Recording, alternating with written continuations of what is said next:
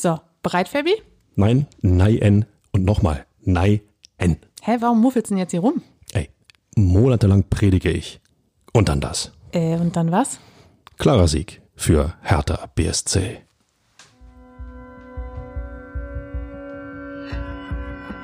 Immer härter. Der Podcast der Berliner Morgenpost. Der Weckruf, er war tatsächlich bis nach Westend zu hören und damit hallo und herzlich willkommen zur neuen Folge Immer härter mit mir, Inga Bödeling und mit Michael Färber, der dann ja doch Lust hatte offensichtlich. Ja, hallo Inga, hallo Berlin, hallo ihr da draußen. Ich habe euch letzte Woche eine Sensation versprochen. Hertha BSC hat Wort gehalten. 4 zu 1 gegen Borussia Mönchengladbach. Können wir das nochmal, nur, nur, nochmal, nochmal, einfach nochmal sagen? 4 zu 1 gegen Borussia Mönchengladbach. Ich wollte auch hier eine kurze Pause einbauen, um das einfach mal sacken zu Oder? lassen. Pause für Applaus. Pause für Applaus. Applaus gab es tatsächlich eine ganze Menge So. nach diesem 4 zu 1. Was soll ich sagen? Selbst ich war, ähm, tja, erstaunt. Das war ein gutes Spiel.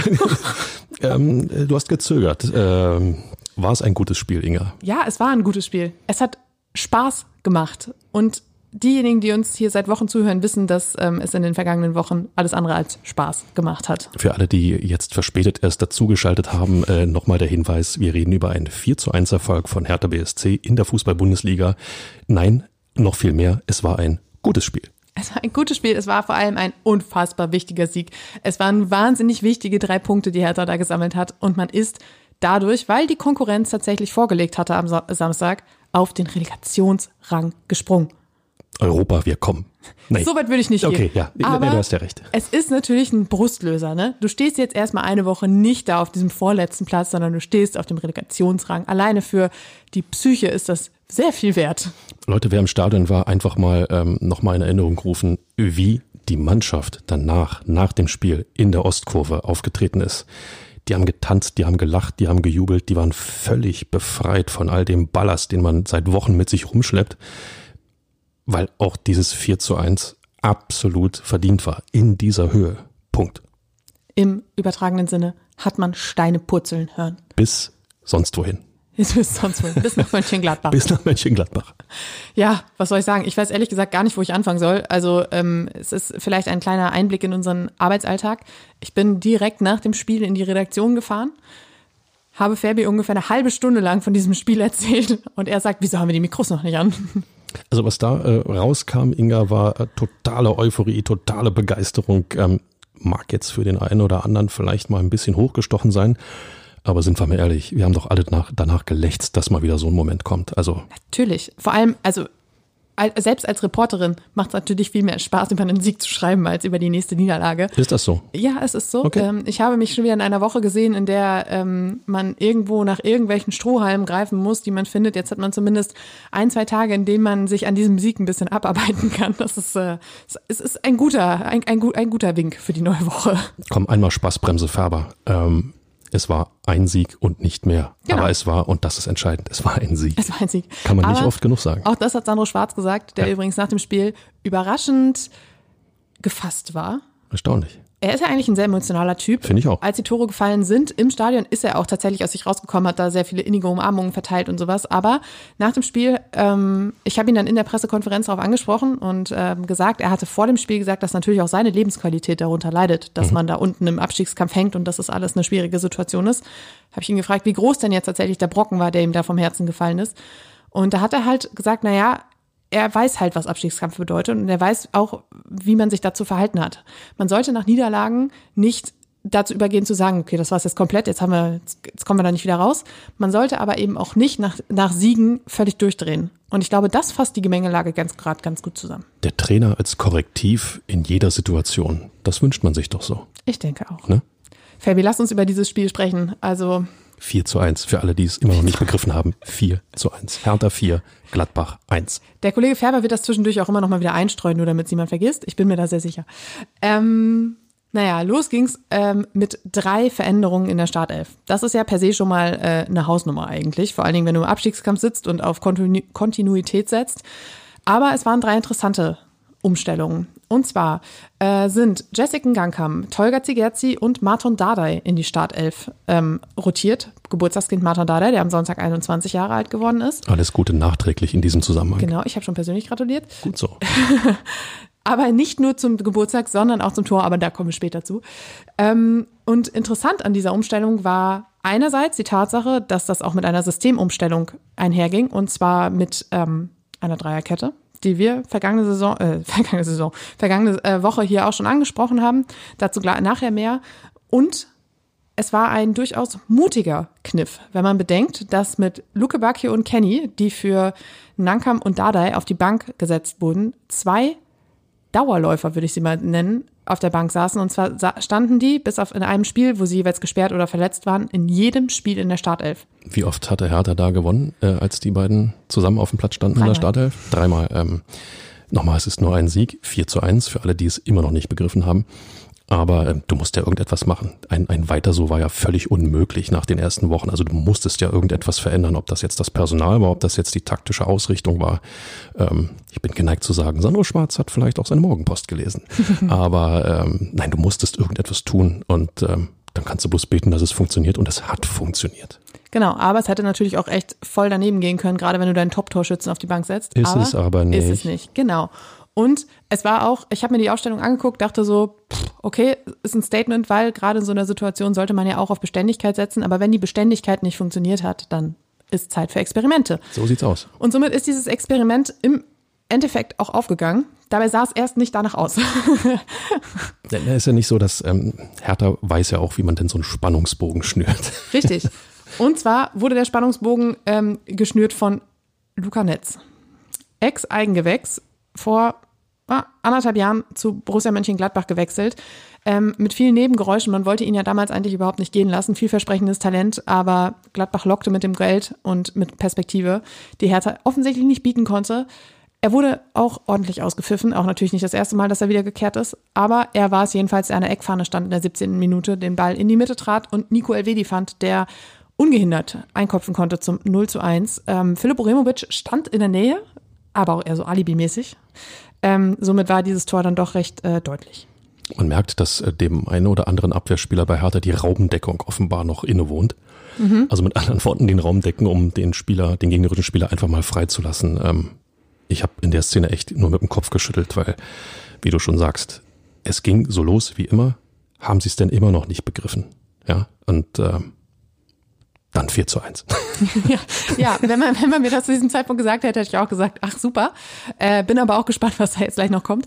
Ähm, weil danach sah es natürlich erstmal nicht aus. Man, man, sah, man sah die Mannschaft auf dem Feld und dachte sich so, ja, gut, dann Niederlage Nummer 5 in Folge. Danke dafür. Aber nein, und das war eben interessant zu sehen, weil wir haben auch in den vergangenen Wochen immer darüber gesprochen, dass Hertha große Probleme hat, auf Rückschläge und auf Gegentore zu reagieren. Und deshalb war das besonders interessant. Ich habe mir die Minuten danach wirklich sehr, sehr intensiv angeschaut, nicht so viel nebenbei geschrieben oder sowas, weil ich dachte, das sind jetzt entscheidende Momente. Und es war so, dass ein Hauch von einem Ruck durch die Mannschaft ging. Es war schon so, dass man das Gefühl hatte, diese Mannschaft ähm, ja, kann sich da jetzt gegen auflehnen. Es war jetzt nicht so, dass man das volle Pulle nach vorne und jetzt ne, geht's los, aber es war schon so, dass man das Gefühl hatte, okay, hier geht noch was, dieses Spiel ist noch nicht verloren. Und das ist auch ein neues Gefühl im Gegensatz zu den vergangenen Wochen. Hertha hat sich gewehrt. Genau. Und zwar mit dem Rückschlag, nicht erst zehn Minuten nach dem Rückschlag, sondern praktisch direkt im Anschluss an den Rückschlag. Und das ist das Entscheidende. Das sind immer so schöne Begebenheiten, denn ähm, auf, auf der Pressetribüne, äh, wer sind die elf Menschen da im blau-weißen Trikot, fragt man sich denn. Ja, man guckt irgendwo ja. zum Kollegen drüber und äh, die schauen einfach nur Fragen zurück.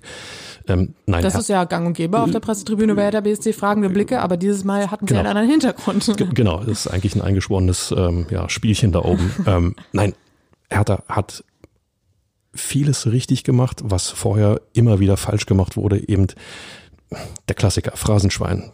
Wenn du niedergeschlagen wirst, steh auf, munter putzen, weitermachen. Und genau das hat Hertha getan. Hertha hat weitergemacht. Weiter, einfach weitergemacht. Klingt so einfach, kann so schwer sein. Ähm, diesmal haben sie es getan und sie wurden prompt dafür belohnt. Sorry, das muss in der Mannschaft etwas auslösen. Ja, muss, zwangsläufig, dreimal unterstrichen.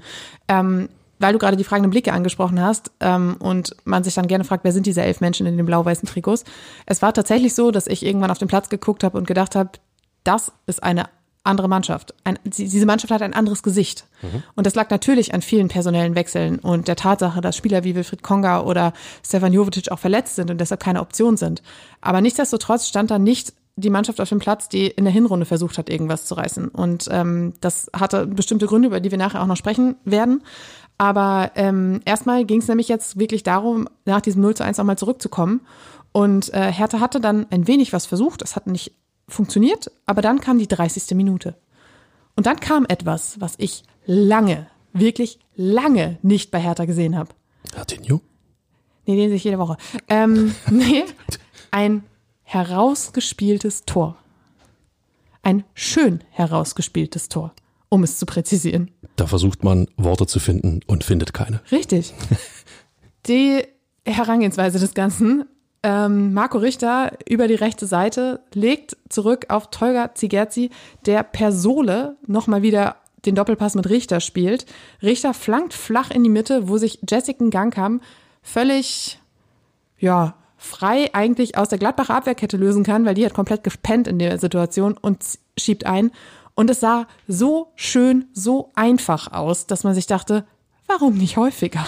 Fußball. Zur Wahrheit gehört, Richtig, zur, Fußball. Wahrheit- zur Wahrheit gehört natürlich, ähm, dass Gladbach diese Szene überragend schlecht verteidigt hat. Aber liebe Leute, das soll die Leistung von Hertha eben nicht schmälern. Es gilt, wenn der Gegner nicht in der Lage ist, ähm, Qualität auf den Platz zu bringen, äh, das einfach auch mal auszunutzen. Und das war eigentlich das erste Mal seit Monaten, dass Hertha das wirklich ausgenutzt hat mit Mut, mit ähm, ja auch können, bei allem Respekt, die können ja ein bisschen Fußball spielen. Der eine ein bisschen mehr, der andere ein bisschen weniger, aber ist ja nicht so, dass die nicht den Ball gerade auskicken können.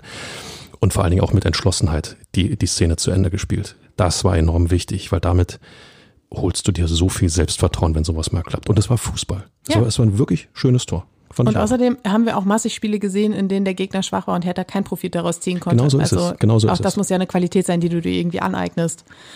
Und tja, dieses 1 zu 1, der Jubel danach, der glich wirklich einer Erlösung. Ähm, sowohl auf den Rängen als auch auf dem Rasen hatte man das Gefühl, wow, es waren nämlich tatsächlich 303 Minuten, Über- über die drei Hertha Spiele, ja. keinen Treffer erzielt hat. Puh.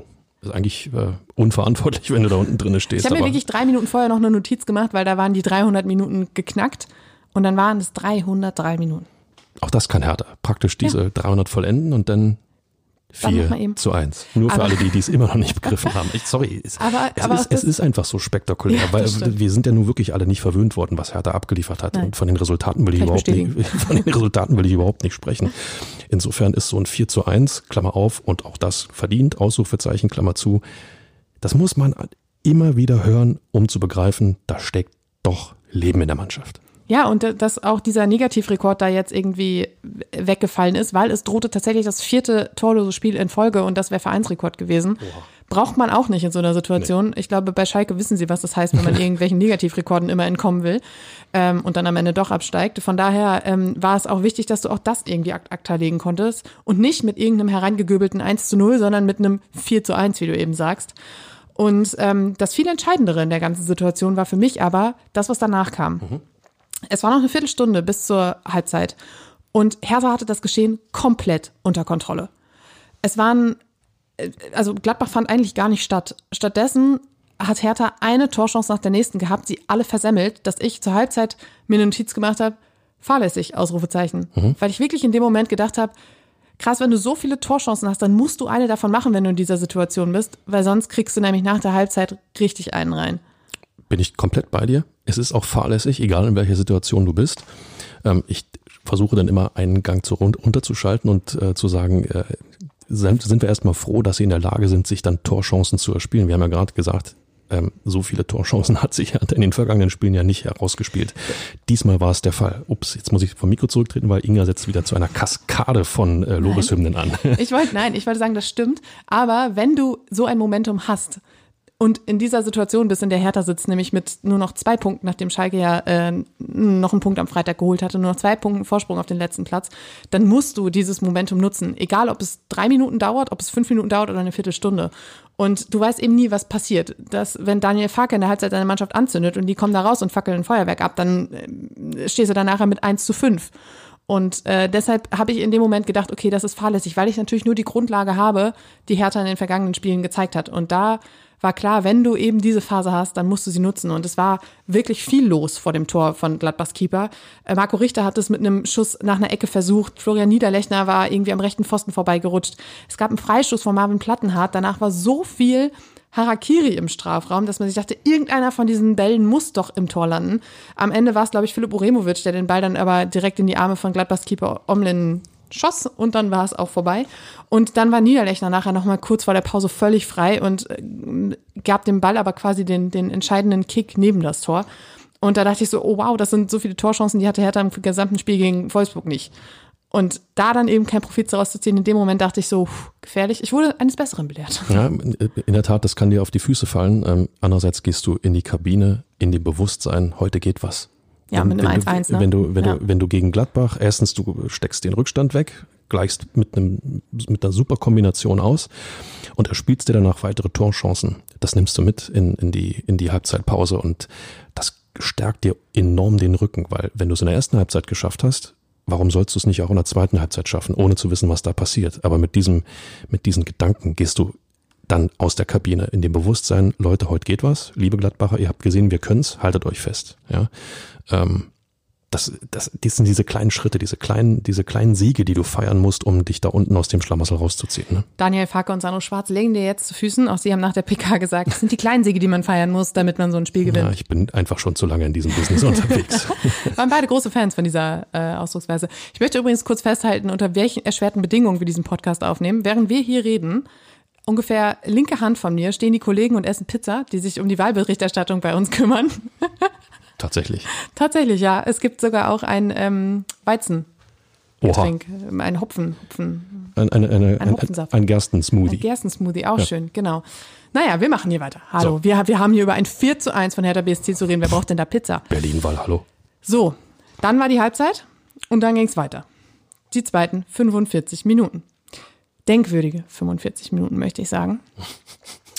Ähm. Ich, ich hab's euch gesagt. Euphorie ohne Ende. Wir nehmen am besten keinen Podcast direkt nach dem Spiel auf. Das ist alles zu, zu euphorisch hier. Naja. Ähm, aber es gab auch Grund zur Euphorie. Und zwar verstolperte Suat sehr erstmal knapp einen Ball vorm Tor. Euphorie. naja, komm. Ähm, aber dann passierte äh, eine der selten, seltenen Chancen von ähm, äh, Gladbach äh, durch Hannes Wolf war's. Und danach fand Gladbach nämlich nicht mehr statt. Und Siehste? das war der Auftakt der Hertha-Show. So, wir erinnern uns, 1 zu 1. Luka Tosar, übrigens Dauerläufer mit 12,5 Kilometern, der hat wirklich ordentlich abgerissen äh, gegen Gladbach. Ähm, äh, hat es noch versucht mit einer Flanke, da war Florian Niederlechner dann vorbeigerutscht und dann ging der Ball aus, zum, zum, ja, außerhalb des Strafraums raus und da stand Marton Dardai. Mhm. Und Marton Dardai zog einfach ab und zimmerte den Ball oben rechts unter die Latte und von da aus ging er ins Tor. 23 Meter würde ich sagen was da im Olympiastadion los war, kann sich wahrscheinlich jeder denken. Es war Euphorie pur, Erleichterung pur. Es ging wirklich ein absolutes, ja, Euphoriefeuerwerk durch die Ränge. Äh, Martin Dada war irgendwann komplett ver verschwunden unter seinen Teamkollegen. Papa Paul saß auf der Tribüne. Ich glaube, er musste sich verstohlen ein kleines Tränchen aus dem Augenwinkel ähm, reiben, weil ich meine, du spielst seit Monaten kaum eine Rolle. Dann kommst du rein und haust das Ding rein zur 2 zu 1 Führung an deinem Geburtstag, dein erstes Bundesligator. Also viel mehr geht nicht, oder? Kleine Anekdote dazu von mir aus dem umfangreichen Repertoire von äh, Trainergesprächen. Ähm, Frage an den Trainer, was kann man denn tun, damit sich die Situation verbessert? Antwort des Trainers, aufs Tor schießen. Das hat man bei Hertha viel zu selten ja. gesehen in letzter Zeit. Und dann kommt da Dardai und sagt einfach mal, wenn der Ball ins Tor soll, dann muss ich ihn auch aufs Tor bringen. Also einfach mal raufpuffern hätte Horst Rubesch jetzt gesagt. Ja. Und dass äh, Papa Paul auf der, auf der Tribüne sitzt und äh, stolz wie Hulle ist, fast platzt ähm, vor, vor Stolz, muss man sagen. Und äh, natürlich passt ja, passt irgendwo alles zusammen. Ne? Wie habe ich, wie hab ich von dir vorhin gehört, äh, wenn nichts mehr geht, kommt einfach ein Dardai daher und hilft Hertha. Wenn du denkst, es geht nicht mehr, kommt von irgendwo ein Dardai So, genau. Wir dachten ja eigentlich, es wäre ein anderer Dardai, der irgendwann daherkommt. Oha. Nämlich der Papa. Aber naja, es war der, der Junior und äh, ja, der war auch nach dem Spiel ähm, wirklich an jeder Interviewstation, außer bei uns, da hatte, war ihm dann die Luft irgendwann ausgegangen. Es sei ihm zu verdenken, äh, verdenken, nicht verdenken, was? Egal, wie heißt das? Es sei ihm nicht zu verdenken. Es sei ihm, es, es sei ihm gegönnt. Verziehen. Sind wir es mal so, es sei ihm es gegönnt. Sei ihm Genau, genau. So. Äh, er wollte dann auch irgendwann in die Kabine. Ich glaube, da wartete auch noch äh, ordentlich Party auf ihn. Und ja, dann stand hätte, hätte er ja mal mit ein paar Bier rauskommen können für ja, euch, oder? Es ist heute die, die, die, der Tag der verpassten Biere, würde ich sagen. Ja. Naja, ähm, jedenfalls passierte danach erstmal nichts. So, und damit kamen wir nämlich dann zur zweiten Klippe, die zu überwinden war. Oha.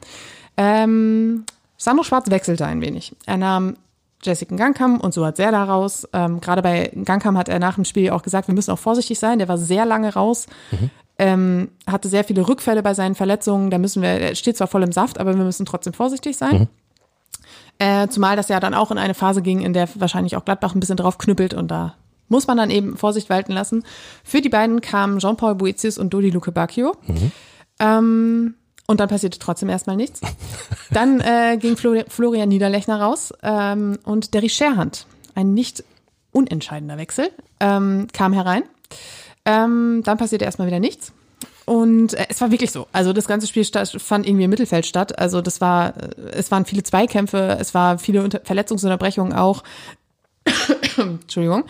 Ähm, dann war plötzlich Dodi Lukobacchio unterwegs und äh, war im Solo auf dem Weg zum Tor, schoss aber weit drüber. Da dachte man sich schon, hui, hui, hui, jetzt geht's los. Aber dann passierte erst wieder nichts. Und dann musste Martin Dada raus, der vorher auch schon ein paar Mal auf, auf dem Boden eben saß, weil ähm, er, ich glaube, eine kleine Oberschenkelproblematik hat, hatte, nichts Wildes. Und Tolga Zigerzi, über den ich übrigens nachher auch noch ein paar Worte verlieren möchte. Ihr seht, ich habe ich hätte heute auch ohne dich hier das machen können. Fabian. Ja, dann gehe ich jetzt. Tschüss. Pizza essen. Pizza essen, genau. und Maxi Mittelstädt und Ivan Junic kamen rein. So, mein Gedanke, Oha. Denn die Mannschaft bekam eben wieder dieses Gesicht, was wir in der Hinrunde schon sehr häufig gesehen haben, eben auch durch dieses Personal. Und mir spannte Böses. Wir kennen alle die Krux mit den Schlussphasen. Und wie viele Tore in der Schlussphase schon gefallen sind und wie viele ja, Punkte aus der Hand gegeben wurden in diesen Schlussphasen. Und tatsächlich kam die 87. Minute und Oliver Christensen musste zu seiner größten Tat an diesem Nachmittag schreiten äh, Markus Thüram war es auf dem Weg zum Tor. Christensen reißt einen Arm hoch und lenkt den Ball mit den Fingerspitzen über die Latte. Und ein kollektives Durchatmen ging durch das Olympiastadion. Ich habe gerade tatsächlich überlegt, ob ich nicht schnell ein Stück Pizza essen gehe, weil du so im Flow warst. Willst du was dazu sagen, Felgen? Nein, nein, ist, ist in lass, Ordnung. Lass, lass deinen Gedanken freien Lauf. Ähm, auch du hast im Olympiastadion ja viele unschöne Momente erlebt. Insofern mhm. macht es ja, äh, ist es ja nur schön zu hören, dass man ähm, als Sportjournalist bei Hertha BSC durchaus auch mal positive Erlebnisse hat. Ja, es ist ja auch so, als, also ich würde diesen Job ja nicht machen, wenn ich nicht eine Leidenschaft für den Sport hätte und für großartige Ereignisse, die in diesem Sport stattfinden. Und wenn dann da eben so, so ein Spiel stattfindet, dann ist es ja ja, geht man da mit. 4 zu 1 Sieg von Hertha, großartige Sportereignisse in der Stadt. Ihr seht, wie weit das schon mit Hertha BSC gekommen so. ist. Nein, aber äh, ja. ich bin, ich bin äh, völlig bei dir. Diese Schlussphasen haben Hertha zu oft das Genick gebrochen. Und äh, natürlich bist du dann gedanklich in der Vergangenheit irgendwo verhaftet. Geht das jetzt schon wieder los? Äh, müssen wir uns schon wieder Sorgen machen? Es gibt einen Unterschied zu vielen anderen Spielen. Hertha hat 2 zu 1 geführt. Das, das, stimmt. Das ist, das ist etwas anderes, als wenn du nur Unentschieden spielst. Auch gegen Freiburg 2 zu 1 geführt und musste am Ende 2 zu, das 2 zu 2 ne, hinnehmen. Ja, aber die Gladbacher sind keine Freiburger. Das stimmt. Das hast du geografisch sehr gut erklärt. Ich, äh, ähm, ich kenne mein Deutsch. Ich möchte übrigens an dieser Stelle noch kurz festhalten, eine Freundin von mir war im Stadion. Sie schrieb mir morgens so, ah, bist du heute auch da? Wir überlegen hinzugehen. Habe ich geschrieben, geht hin, Hertha gewinnt heute. So, das habe ich heute Morgen so um 11 geschrieben. Ähm, bislang war die Freundin immer dann im Stadion, wenn Hertha 0 zu 0 gespielt hat oder sich richtig abschlachten lassen hat. Deshalb war sie schon länger nicht mehr da, weil sie sich gedacht hat, so, man kann einen Sonntagnachmittag auch besser verbringen. So, sie war da, schrieb mir nach Ende des Spiels, ich frage dich dann jetzt öfter, ob ich gehen kann und wenn ich mal Tipps für die Altersvorsorge brauche, melde ich mich. ja, denn jetzt kommt, geht's weiter. Mit der 87. Minute und der Großtat von Olli Christensen war das Spiel ja noch nicht vorbei. Und ähm, es kam Derry Scherhand. Derry Scherhand wurstelte sich irgendwie durch die Gladbacher Abwehr und bums lag der Ball im Tor. Ich weiß ehrlich gesagt schon gar nicht mehr, wie das passiert ist. Es war die 90 plus, äh, plus erste Minute der Nachspielzeit. Und ähm, man dachte sich so, okay, wow, noch größere Emotionen kann dieses Stadion eigentlich nicht ähm, durchleben, bis dann in der sechsten Minute der Nachspielzeit, glaube ich, äh, äh, war, gab es Elfmeter für Hertha. Ähm, ich will nicht wissen, wie oft wir hier schon standen und gesagt haben, ja, da gab es keinen Elfmeter, hätte einen geben müssen. Dann steht es 3-1, dann kriegst du einen fürs 4-1. Also ist ja auch so ein bisschen kurios. Naja, jedenfalls verwandelte Dodi Luke Bacchio den, stand es 4-1 und es gab kein Halten mehr. So, mal sehen, ob ich das jetzt noch alles zusammenkriege. Ja, und das alles ohne Pizza. Ähm, Olli Christensens Großtat, äh, dass der Junge Potenzial hat, haben wir auch schon immer wieder besprochen. Und wenn er in einer solchen Situation, die Hertha ja oftmals das Genick gebrochen hat, auf dem Weg zu drei oder dann auch zu einem Punkt, wenn er diese Großtat hat, diesen Reflex hat, diesen Manuel Neuer Reflex, nenne ich ihn jetzt ja, einfach. Ja, das sah schon echt Manuel Neuer Style aus. Dann äh, gibt das auch Vertrauen in die Vorderleute. Umgekehrt, die Vorderleute bekommen Vertrauen, dann noch mehr Vertrauen in den Torhüter, weil sie genau wissen, im Zweifelsfall kann er das. Er wird es nicht immer schaffen, aber er ist in der Lage dazu, dass er das kann. Das schweißt zusammen. Ähm, das, äh, Vor allem zu einem Zeitpunkt, wenn er im gesamten Spiel davor kaum was zu tun hatte, Genau. dann da zu sein. genau. Wie hast du über seine Frisur gesprochen? Wie war das? In der, in der Mixzone äh, stand er zum Interview bei uns und seine Frisur saß 1A und das hat halt auch so ein bisschen gezeigt, ähm, wie wenig aufreibend das Spiel doch für ihn war. Ja, vielleicht hatte er irgendwie ein neues Haargel, Beton von Schwarzkopf oder so, keine Ahnung. Er könnte jedenfalls das Testimonial sein dafür. So, äh, nein, aber das, das, das ist ja enorm wichtig. Das macht etwas äh, auch mit der Mannschaft, äh, gibt wieder den, das Krümelchen mehr Vertrauen, dass man es doch noch schaffen kann. Dass Hertha dann in der Lage ist, nochmal nachzulegen mit, mit den Toren, ähm, dokumentiert auch, wie gut die Truppe heute drauf war. Nochmal, zur Wahrheit gehört, dass Gladbach sich gerade in der zweiten Halbzeit unfassbar schlecht präsentiert hat. Ich war ehrlich gesagt schockiert. Also ich habe nicht viel Über 90 Minuten. über 90 Minuten sogar. Ich Ja. war habe nicht wirklich viel erwartet von Gladbach, weil die ähm, ja auch so ihre ihre Problemchen mit haben. Aber ähm, das heute war schwach, war wirklich schwach. Aber nochmal, ich wiederhole mich gern, das schmälert Herthas Bemühung und Herthas ähm, Vorwärtsdrang, Herthas Leistung nicht. Dass Toussaint in der Nachspielzeit nochmal im Hertha-Strafraum auftaucht, eigentlich als defensiver Mittelfeldspieler, zeigt ja auch, wie viel Spaß Hertha an diesem Spiel heute hatte, wie viel Lust Hertha heute hatte, ähm, auch Dinge zu kreieren und Tore zu schießen und einfach zu dokumentieren, hurra, wir leben noch. Ja. Äh, er geht in den Zweikampf, wird gefault, klarer Elfmeter, ähm, 4 zu 1 und äh, alle liegen sich in den Arm. Es kann manchmal wirklich so einfach sein. Ja, und ähm, das, was du gerade sagst mit Toussaint, das zeigt eben auch, ähm, wie viel Energie dann doch in der Mannschaft steckt, also wie viel, wie viel Leistungsfähigkeit, weil ich meine, ein Toussaint mit 12,5 Kilometern Laufleistung, der dann in der sechs Minute der Nachspielzeit noch da vorne irgendwo rumrennt, das ist ja, also nach 90 Minuten, die schon kräfteaufreibend genug waren. Ja, Geht doch. äh, Geht doch. Leben in der Mannschaft, es Ja. braucht, aber da zeigt sich dann auch wieder, ähm, wie viel ähm, Psychologie in Sachen Fußball unterwegs oder in so einer Mannschaft steckt. Äh, wenn du denn mal ein, zwei wirkliche Erfolgserlebnisse hast, nochmal rekapitulieren, dieser tolle Spielzug zum Ausgleich, ähm, dieses in der zweiten Halbzeit rauskommen, einfach mal aufs Tor schießen, das Ding geht wie ein Strich ins Tor, unhaltbar. Wenn du diese Erfolgserlebnisse hast, was das mit dir machen kann. Deswegen als, als härter Profi ein, zwei Tage dieses Spiel sacken lassen. Ähm, ich weiß nicht, haben die, die haben morgen frei? Oder hatten danach frei, werden Das dann erst stand, wieder am stand alles noch nicht fest. stand alles noch nicht fest. Meist ist es ja so, wenn dann am, am, am nächsten Wochenende erst wieder gespielt wird, dass du Auch am dass, Sonntag erst wieder. genau dann einmal auslaufen äh, und einen Tag frei, dann sackt dieses Spiel in, sozusagen gedanklich. Du machst dir nochmal epische Gedanken darüber, wie konnte das passieren? Wie konnte es, warum konnte es nicht öfter passieren? Und du bekommst ein Gefühl dafür, ja, wir können es schaffen. Wir können aus diesem Keller uns aus eigener Kraft rausziehen. Das macht etwas mit dir, bin ich mir ziemlich sicher. Ich bin mir auch sicher. Ähm, es gibt jetzt verschiedene Themen, über die wir noch sprechen müssen, Fabi. So. Ähm, einmal ganz kurz noch zur, zur Einstellung zum, zum Auftritt der Mannschaft. Wir hatten ja gesagt, äh, die letzten Spiele war da auch nicht viel Leben drin. Jetzt lebt die Mannschaft wieder. Es waren so Kleinigkeiten, an denen man das auch sehen könnte und die auch klare Signale gesendet haben. Ich erinnere mich an Suat Serla, der irgendwie äh, am eigenen Strafraum einen Angriff von ähm, Gladbach mit dem Kopf klärte.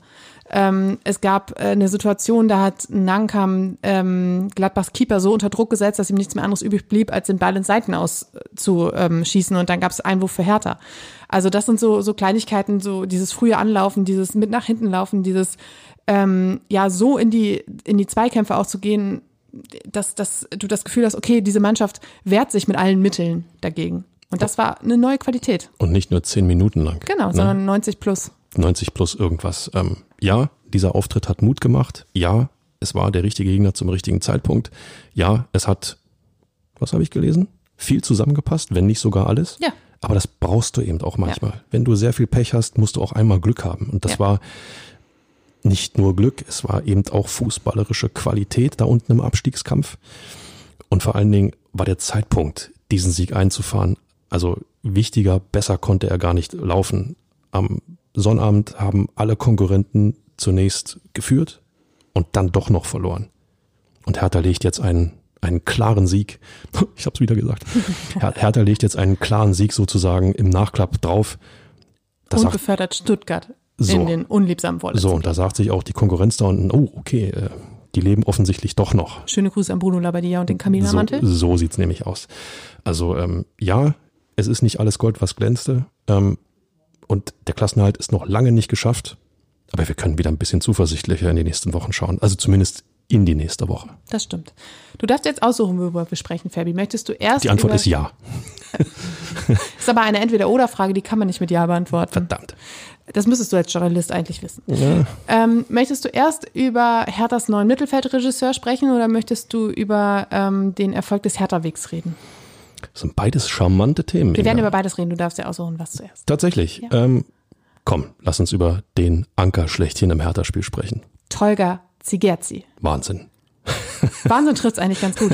Ähm, Startelfdebüt für ihn, ähm, auch ein emotionales. Äh, am Anfang des Spiels oder vor dem Spiel besser gesagt, gab es eine ähm, Schweigeminute für die Opfer der Erdbeben in der Türkei und in Syrien.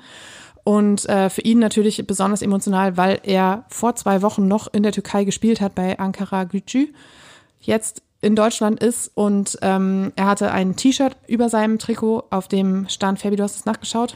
Ich äh, versuche es gerade zusammenzukriegen. Ich glaube, Friede sinngemäß sei Friede sei mit dir, meine Türkei. Also Richtig, genau. eine Botschaft einfach an, an ähm, alle ähm, ja, Hinterbliebenen dieser schrecklichen Katastrophe, ähm, nicht den Mut zu verlieren, äh, dass man in Gedanken bei ihnen ist. Die Schweigeminute vor dem Spiel hat das auch nochmal dokumentiert. Und, es gab äh, auch einen Banner in der ähm, Ostkurve, auf der stand Hertha gedenkt ähm, den Opfern in der Türkei und in Syrien. Und äh, Suat Serdar hatte auf seinem Unter-T-Shirt auch ähm, was stehen äh, zur Türkei. Ich bin mir jetzt gerade nicht mehr ganz sicher was, aber beide haben auch eine türkische Flagge während der mhm. ähm, Schweigeminute, Schweigeminute mhm. gehalten. Und äh, das waren auch wichtige Signale.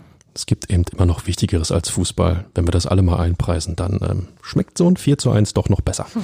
Nein, aber Tolga Cigaci, glaube ich, äh, haben wir gerade versucht, so ein bisschen ähm, aufs Tableau zu heben. Ähm, ich habe ja letzte Woche schon gesagt, als er reinkam, dass er der Mannschaft unglaublich viel Halt gegeben hat, dass er, dass er ein Anker war, dass er sehr viel Ruhe, sehr viel Selbstbewusstsein ausgestrahlt hat. Ähm, ich glaube, das konnten alle, die im Stadion waren, gut 41.000 waren da und alle, die es auf irgendwelchen Kanälen verfolgt haben, glaube ich, auch erkennen, Cigerci tut dieser Mannschaft gut.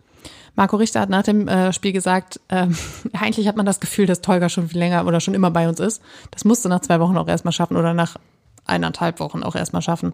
Aber das zeigt jetzt seine Erfahrung und das ist ja genau das, worauf sie jetzt gesetzt haben. Ich glaube, mhm. ich habe letzte Woche gesagt, er ist so ein bisschen oder er kann so ein bisschen die Rolle ausfüllen, die Kevin Prince Boateng hat, nur eben in so fit, dass er auch auf dem Feld helfen kann und genau so ist es eben. Er steht da im zentralen Mittelfeld, er ähm, dirigiert unglaublich viel. Er fuchtelt immer mit seinen Armen rum. Er hat auch viel, ist viel im Austausch mit Sandro Schwarz. Das ist auch nicht immer ganz ähm, harmonisch, wie ich heute oder wie ich am Sonntag gegen Gladbach auch gesehen habe. Es war schon sehr, äh, teilweise auch sehr kontrovers, aber es ist ja auch wichtig, dass du vielleicht auf dem Platz hast so einen anderen Eindruck vom Spiel oder ein, du nimmst die Atmosphäre anders wahr als der Trainer von der Außenlinie und dann ist es ja auch gut, dass man sich austauscht. Ähm, und er hat äh, unglaublich viel getan in Sachen Mentalität, als Vorbild auch voranzugehen. Mhm. Und ich glaube, genau das ist das, was der Mannschaft gefehlt hat. Und das, da in diese Lücke kann er jetzt eben reingehen. Zu diesem äh, Zwiegespräch mit Schwarz hat er nachher am DAZN-Mikrofon auch noch gesagt, äh, es ging um die Abwehr, um das, um das Defensivverhalten. Ähm, er hat mir dabei geholfen, ähm, sozusagen äh, das ein bisschen zu justieren, dass es besser wird. Und ähm, damit hat er eigentlich auch eins dokumentiert, es geht jetzt da nicht um Befindlichkeiten, sondern es geht immer nur um die Sache selbst, um eine Lösung zu finden, wenn ein Problem auftaucht und wenn das dann mal eine hitzige Diskussion ist und sie führt zum Erfolg, dann war die Diskussion ja grundsätzlich immer richtig. Nein, Chigachi ähm, als, als Antreiber, als, als Ruhepol, als das merkst du auch als Mitspieler, wenn du plötzlich einen da hast, den so schnell nichts erschüttert, weil er ähm, ja die ganzen Vorwochen, Monate, Jahre nicht miterlebt hat. Das haben aber auch schon andere Spieler bei Hertha nicht und sie konnten ja, der Mannschaft nicht weiterhelfen. Dann äh, diese, diese ähm, Zweikampfhärte, die du auch hast, dass du, dass du nicht lange überlegst, um in den Zweikampf zu gehen, sondern du, du, du tust es einfach mhm. und eroberst dann den Ball oder stoppst den Gegner, das ist in welcher Art und Weise auch immer. Das macht er nicht unfair. Das macht er einfach mit der gebotenen Härte, die irgendwo da ist. Und äh, sowas hat Hertha auch immer wieder gefehlt. Das, das gibt immer auch ein Signal an die Mitspieler. Liebe Leute, wenn wir hier aus dem Keller rauskommen wollen, dann müssen wir auch klingt jetzt blöd, aber mir fällt ehrlich gesagt nichts anderes ein, da muss man dem Gegner auch mal wehtun. Das heißt nicht, dass man faulen muss, um den Gegner zu verletzen, aber. Offensichtlich ist es auch alles auf legale Weise passiert, weil Ja. es gab nicht eine gelbe Karte in diesem Spiel. Ja, das zeigt auch, wie wenig Gladbach sich dann gewehrt hat. Richtig. Ja, kommt dann auch noch dazu. Aber äh, genau das, genau das ist der Punkt, äh, den du ausstrahlen musst. Wenn wir einen Gegner stoppen wollen, müssen wir ihm auch körperlich zeigen, liebe Leute, ihr könnt ja machen, was ihr wollt, aber nur bis hierhin. Ne? Das ist ganz Ja. wichtig. Also, wie gesagt, ich glaube, der kann noch ganz wichtig werden. Ähm, wichtig sind aber auch die Eigengewächse, Ferdi. Oha. Wir haben hier in epischer Länge nach der, dem Rauschmisch von Fredi Bobic darüber gesprochen. Der Hertha-Weg wurde ausgerufen. Es soll mehr auf die Nachwuchsakademie, mehr auf, den, äh, auf die Hertha-DNA gesetzt werden. Und siehe da, Spiel gegen Gladbach, drei Tore von drei Eigengewächsen. Dankam, Scherhand und Marton Dardai. Soll ich jetzt mal fies sein? Das ist purer Zufall. Tut Natürlich mir leid. ist das purer Zufall. Da bin ich komplett bei dir. Nichtsdestotrotz äh, zeigt es aber, dass ähm, diese Eigengewächse da sind, dass sie helfen können und dass sie offensichtlich ziemlich gut mit diesem Druck umgehen können, der da auf ihnen lastet. Wichtig ist, dass du das für dich deutest. Das kannst du ja so genauso für dich deuten. Das, es braucht im Endeffekt erst drei Hertha Eigengewächse, damit so ein klarer Sieg für Hertha BSC dann tatsächlich mal bei rauskommt. Das kannst du ja für dich einpreisen. Kai Bernstein, Präsident, hat ja, hat ja diesen Weg ausgerufen. Es braucht mehr Hertha DNA, mehr Leute mit, mit Hertha, mit blau-weißem Blut sozusagen in den Adern. Und ähm, das kann dir natürlich helfen, indem du, guck mal hier, die Jungs, unsere Jungs sozusagen, unsere Hertha-Jungs, die wir ausgebildet haben, retten uns, sorry, jetzt den Arsch in einer Situation, wo wir eigentlich schon am Abgrund, nee, eigentlich schon einen Schritt weiter sind, als nur am Abgrund zu stehen.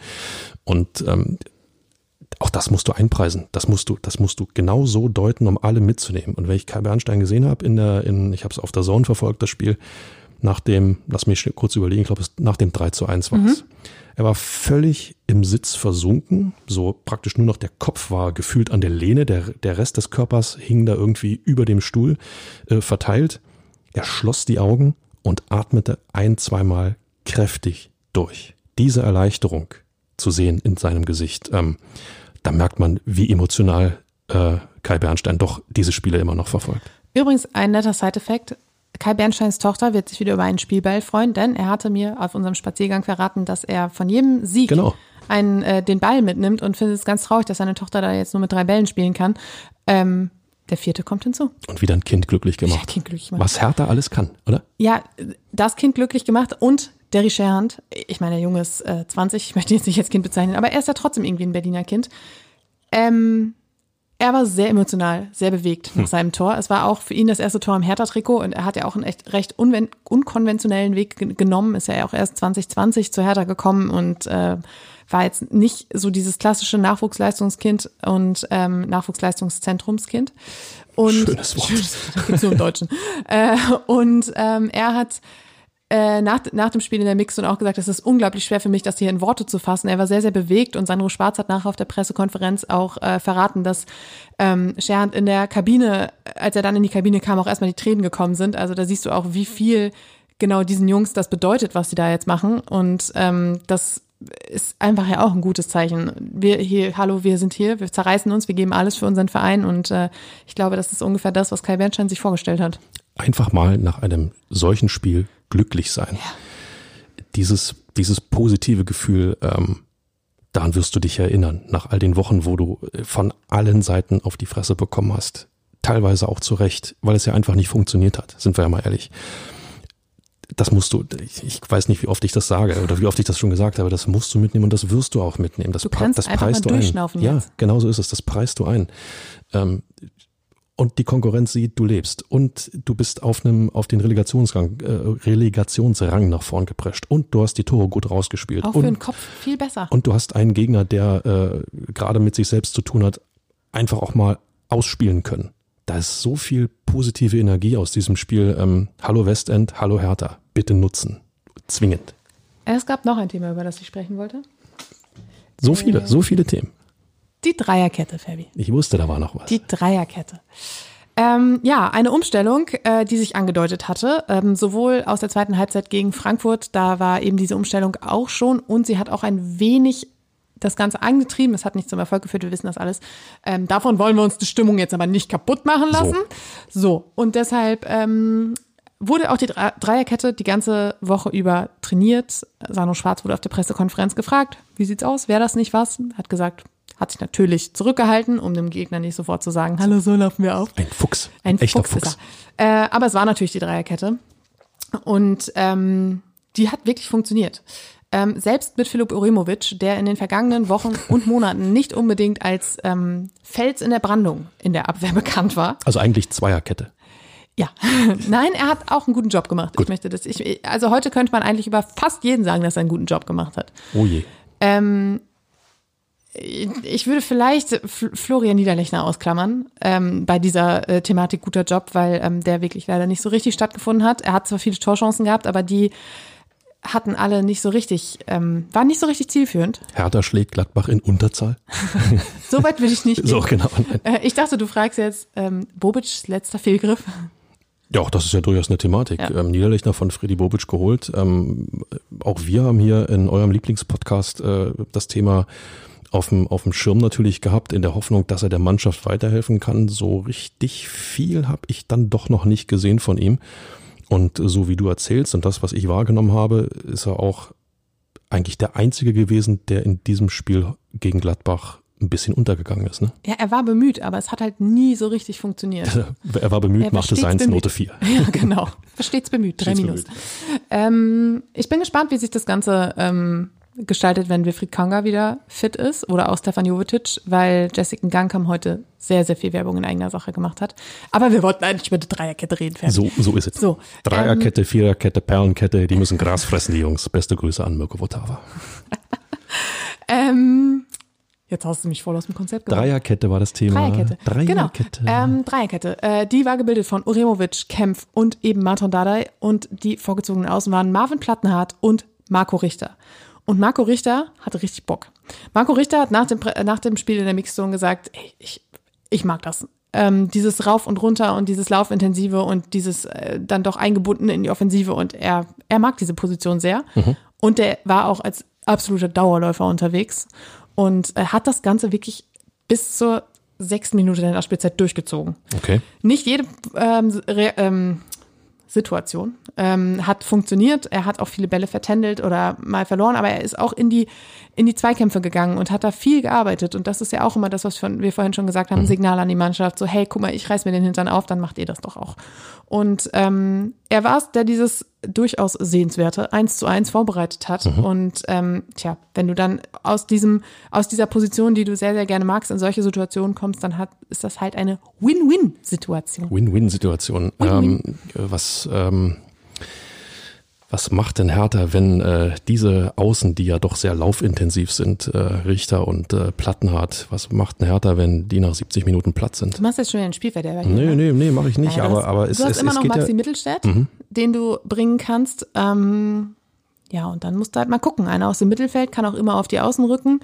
Aber ähm, Dann, ja. Und dann schwankt diese Dreierkettenvariante schon. Ich glaube auch, dass die Dreierkette ähm, dir in der jetzigen Situation helfen kann, ähm, weil du äh, im Abwehrverbund äh, eben einen Mann mehr auch hinten hast, weil du aber vor allen Dingen auch diese, diese, ja, es heißt ja so schön neudeutsch Schienenspieler, ist, sorry, ist für mich ein blöder Begriff, aber weil du einfach die Außenbahn ähm, super nutzen kannst mit Schnelligkeit. Du kommst, ähm, kommst aus diesem Getümmel im Mittelfeld einfach raus und kannst so viel, viel schneller in äh, die gegnerische Hälfte und auch an den gegnerischen Strafraum kommen. Das Problem ist einfach nur, du brauchst Außenspieler, die total fit sind und ähm, die äh, dann auch über 90 Minuten dieses Tempo immer weitergehen können. Gladbach hat es Hertha in der Hinsicht ein bisschen einfach gemacht. Es wird Gegner geben, die werden es Hertha nicht so leicht machen. Das bedeutet, diese Läufe werden unter Umständen noch intensiver. Du wirst öfter in Zweikämpfe verwickelt. Das heißt, der Tank kann nach 70 Minuten leer sein.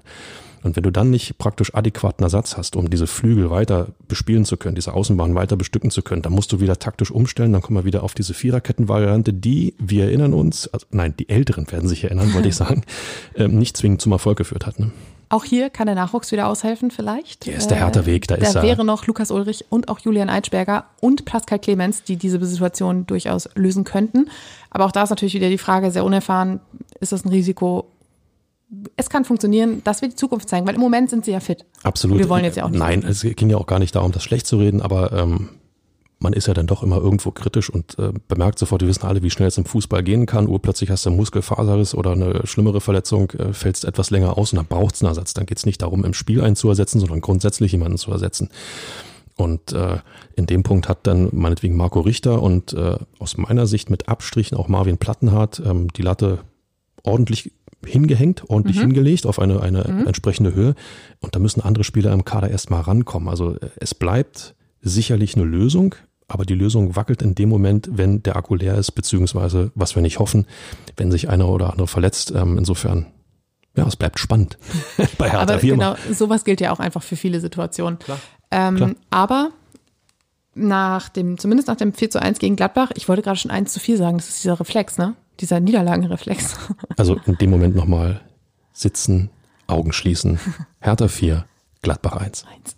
Genau. Ähm, nach diesem 4 zu 1 kann man jedenfalls festhalten, dass die Mannschaft aus diesem Konstrukt sehr viel Selbstvertrauen ziehen kann. Und auch das kann dir ja helfen für die nächsten Wochen, dass du weißt, das ist ein System. Hier haben wir mit, gewonnen. Es hat funktioniert. Auch wenn es ja fast, ich glaube, du hast es in dem Text noch geschrieben, Schwarz letzter Joker war, irgendwas noch umzustellen. Er hat alles probiert, was Offensivtraining angeht, was Mittelfeld angeht, was Raute angeht, keine Ahnung. Und jetzt hat er dieses System gewählt, eben um nochmal ja, den letzten Funken Impuls zu geben. Und es hat funktioniert. Weil es, ja, weil es ja auch schon im Spiel davor in Frankfurt Signale gab, dass dies eine Lösung, wenn nicht sogar die Lösung sein könnte.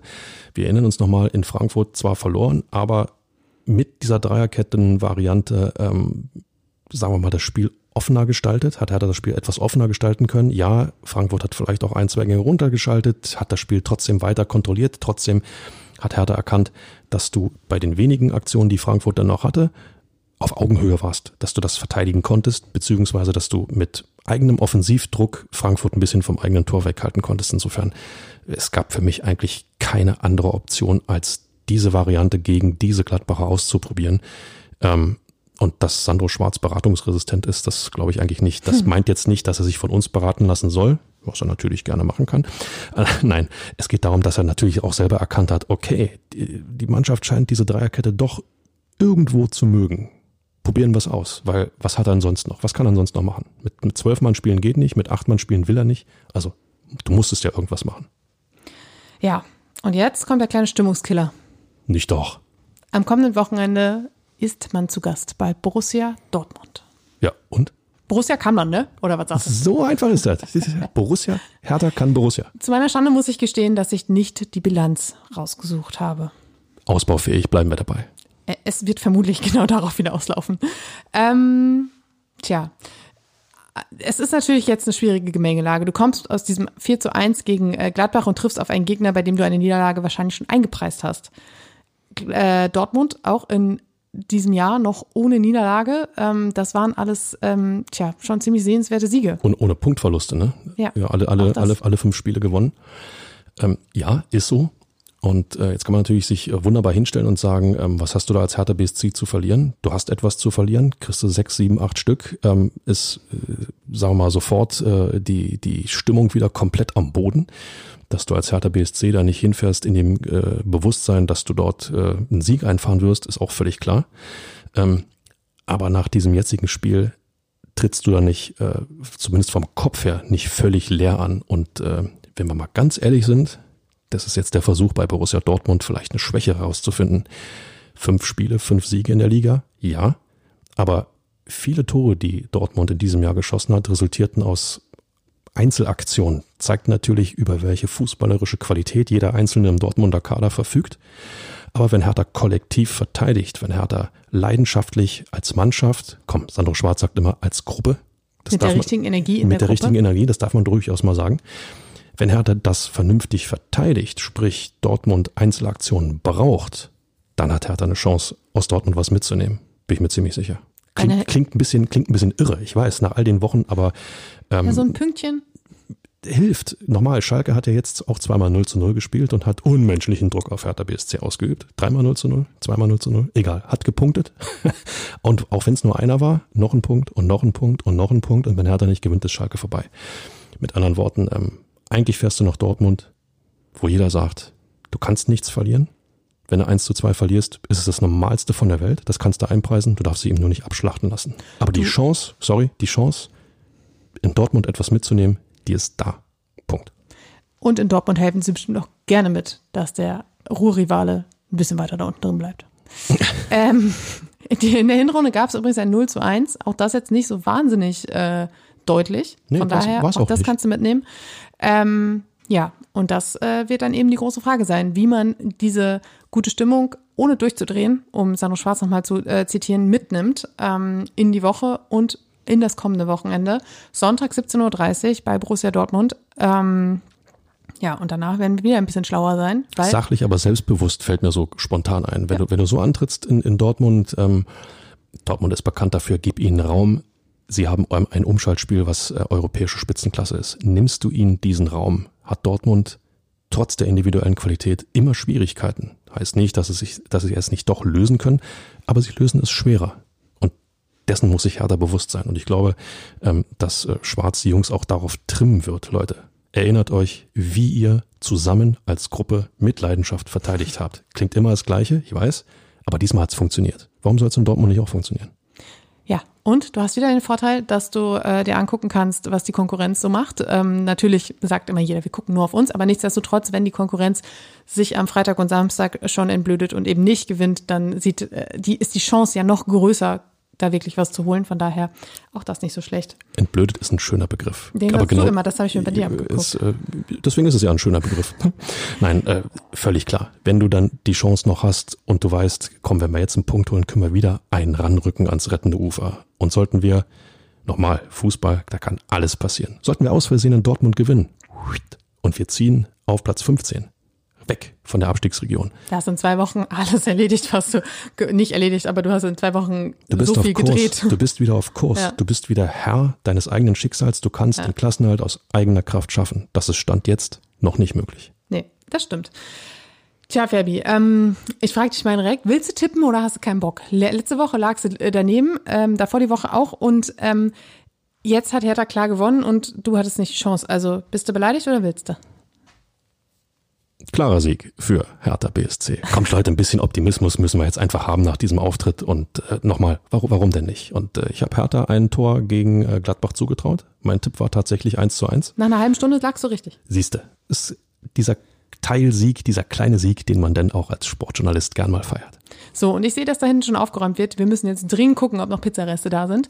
Äh, damit verabschieden wir uns. Äh, wir hören uns wieder am 20. Januar. Euch vielen Dank fürs Zuhören und habt eine schöne Woche.